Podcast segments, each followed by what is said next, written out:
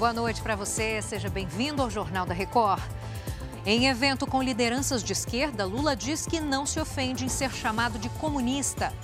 O futuro político de Bolsonaro deve ser definido nesta sexta-feira pelo TSE. É agora, no Jornal da Record.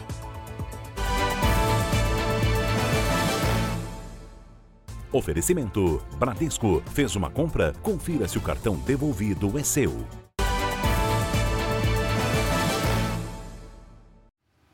O presidente Lula falou agora à noite que é motivo de orgulho ser chamado de comunista. Ele disse isso durante uma reunião do chamado Foro de São Paulo, que reúne as principais lideranças de esquerda da América Latina e do Caribe. Alessandro Saturno, boa noite. O que mais disse o presidente? Oi, Giovana, boa noite para você e a todos que nos assistem. Bom, durante o discurso de abertura, o presidente Lula, ele criticou a desigualdade social, disse que enquanto crianças estão morrendo de fome, tem ricos pagando passagens de foguete e também de submarino. O presidente ainda falou que está fazendo o possível para que o Brasil tenha destaque no cenário internacional e que é melhor ter alguém de esquerda cometendo equívocos que podem ser criticados do que alguém de direita governando. Lula também defendeu a democracia, mesmo depois de ter relativizado o conceito ao se referir à Venezuela. O evento acontece num hotel de uma região central aqui de Brasília. Nós vamos ouvir agora um trecho da fala do presidente Lula. Ele nos acusa de comunistas, achando que nós ficamos ofendidos com isso. Nós não ficamos ofendidos. Nós ficaríamos ofendidos nós ficaríamos ofendidos se nos chamasse de nazista, de neofascista, de terrorista, mas de comunista, de socialista, nunca. Isso não nos ofende, isso nos orgulha, muitas vezes. Nesta sexta, o ex-ajudante de ordens de Bolsonaro, Mauro Cid, vai prestar um novo depoimento à Polícia Federal sobre os atos de 8 de janeiro. Já na terça que vem, o tenente-coronel fala à CPI do Congresso Nacional. Mauro Cid é investigado porque teria fraudado cartões de vacinas do ex-presidente Bolsonaro e também de familiares. Ele está preso desde fevereiro. O número de inscritos na prova do Enem superou os dois anos anteriores. Roberto Tomé tem os detalhes agora. Boa noite para você, Tomé. Boa noite, Giovana. Boa noite a todos. 3 milhões e 900 mil candidatos se inscreveram para o Exame Nacional do Ensino Médio deste ano, um aumento de 13% em relação ao ano passado. Mesmo com o crescimento, o número ainda está bem abaixo dos registrados antes da pandemia, quando o país costumava ter mais de 5 milhões de inscritos. Os dados do INEP divulgados nesta quinta-feira também mostram que as mulheres representam mais de 60% dos inscritos neste ano. A prova do Enem acontece nos dias 5 e 12 de novembro. Giovana. Obrigada pelos detalhes. Boa noite. No Rio de Janeiro, os professores da rede estadual decidiram suspender a greve da categoria, que durou 44 dias. Leonardo Aque, boa noite. As aulas já vão ser retomadas nesta sexta, é isso? Boa noite, Giovana. Boa noite a todos. É isso mesmo. Após uma assembleia nesta quinta-feira, a categoria tomou essa decisão, mas os profissionais permanecem em estado de mobilização até que as reivindicações sejam atendidas. Um dos principais pontos é o reajuste com base no piso nacional da categoria. E na última quarta-feira, houve uma audiência de conciliação entre representantes do sindicato e da Secretaria de Educação. Acordos estabelecidos nesta reunião foram essenciais para a suspensão da greve. Agora, uma nova assembleia dos profissionais está marcada para o dia 8 de julho. Giovana.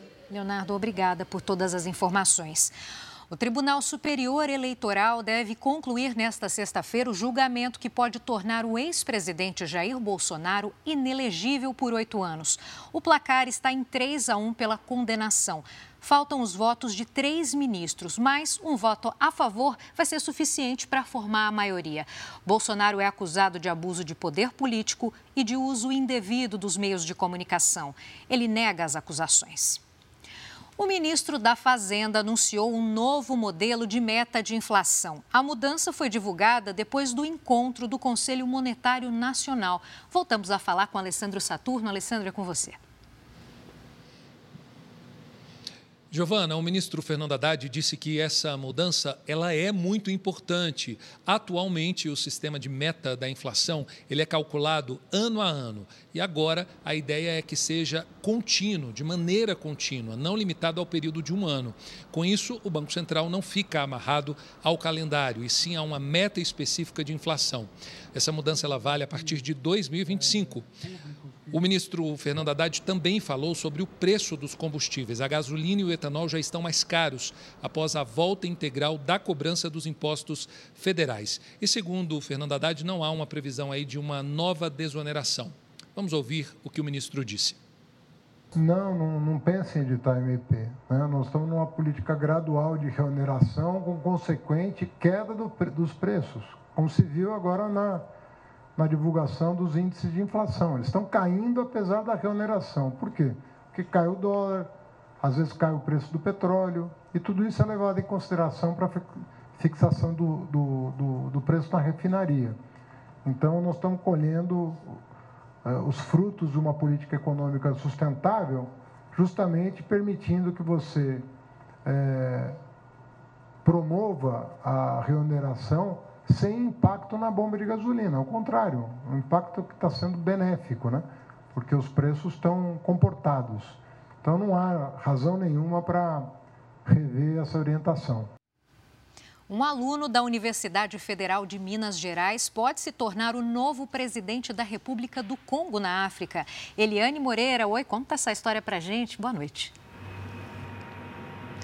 Oi, Giovana, boa noite. É isso mesmo. O aluno de medicina congolês é, Luizon Bombo anunciou que será candidato à próxima eleição presidencial do país, que acontece em dezembro. E ele também disputa o cargo de deputado estadual de Lukunga, que é um estado do país africano. Esse jovem de 27 anos mora no Brasil desde 2013. Em 2019, ele recebeu um prêmio internacional de melhor inovação humanitária por um projeto para erradicar erradicar a malária no país onde nasceu com ferramentas de inteligência artificial. Depois disso, ele foi incluído em uma lista que aparece entre os 15 jovens mais influentes do mundo. Já pensou se ele ganha essa eleição? Giovana? A gente noticia, né, Eliane? Obrigada. A Rússia afirmou que dois generais ucranianos e quase 50 oficiais foram mortos nesta semana em um bombardeio na Ucrânia. Os ataques atingiram uma base militar temporária em Kramatorsk. A cidade é o último grande centro urbano sob controle de Kiev, na região leste do país. Segundo a Ucrânia, o bombardeio atingiu um restaurante e deixou 11 civis mortos, incluindo três menores de idade. Nesta quinta-feira, a imprensa russa disse que os combatentes do grupo Wagner não vão mais lutar na Ucrânia a decisão foi tomada depois do chefe da organização negar a assinatura de um contrato proposto pelo Ministério da Defesa da Rússia. Futebol, o Palmeiras goleou e ainda garantiu a melhor campanha de toda a primeira fase da Libertadores. O Palmeiras venceu a disputa direta com Bolívar no grupo C. O primeiro gol saiu com Rony. Depois do ótimo cruzamento de Piquerez, Arthur ampliou. No segundo tempo, foi a vez do uruguaio Piquerez fazer o dele. Ainda deu tempo para o Arthur fazer o segundo dele no jogo e o quarto do Verdão. A melhor campanha na primeira fase garante ao Palmeiras o direito de sempre decidir em casa os jogos de mata-mata. Pela Copa Sul-Americana, o Botafogo não conseguiu vencer o Magalhães, mesmo saindo na frente com Marlon Freitas.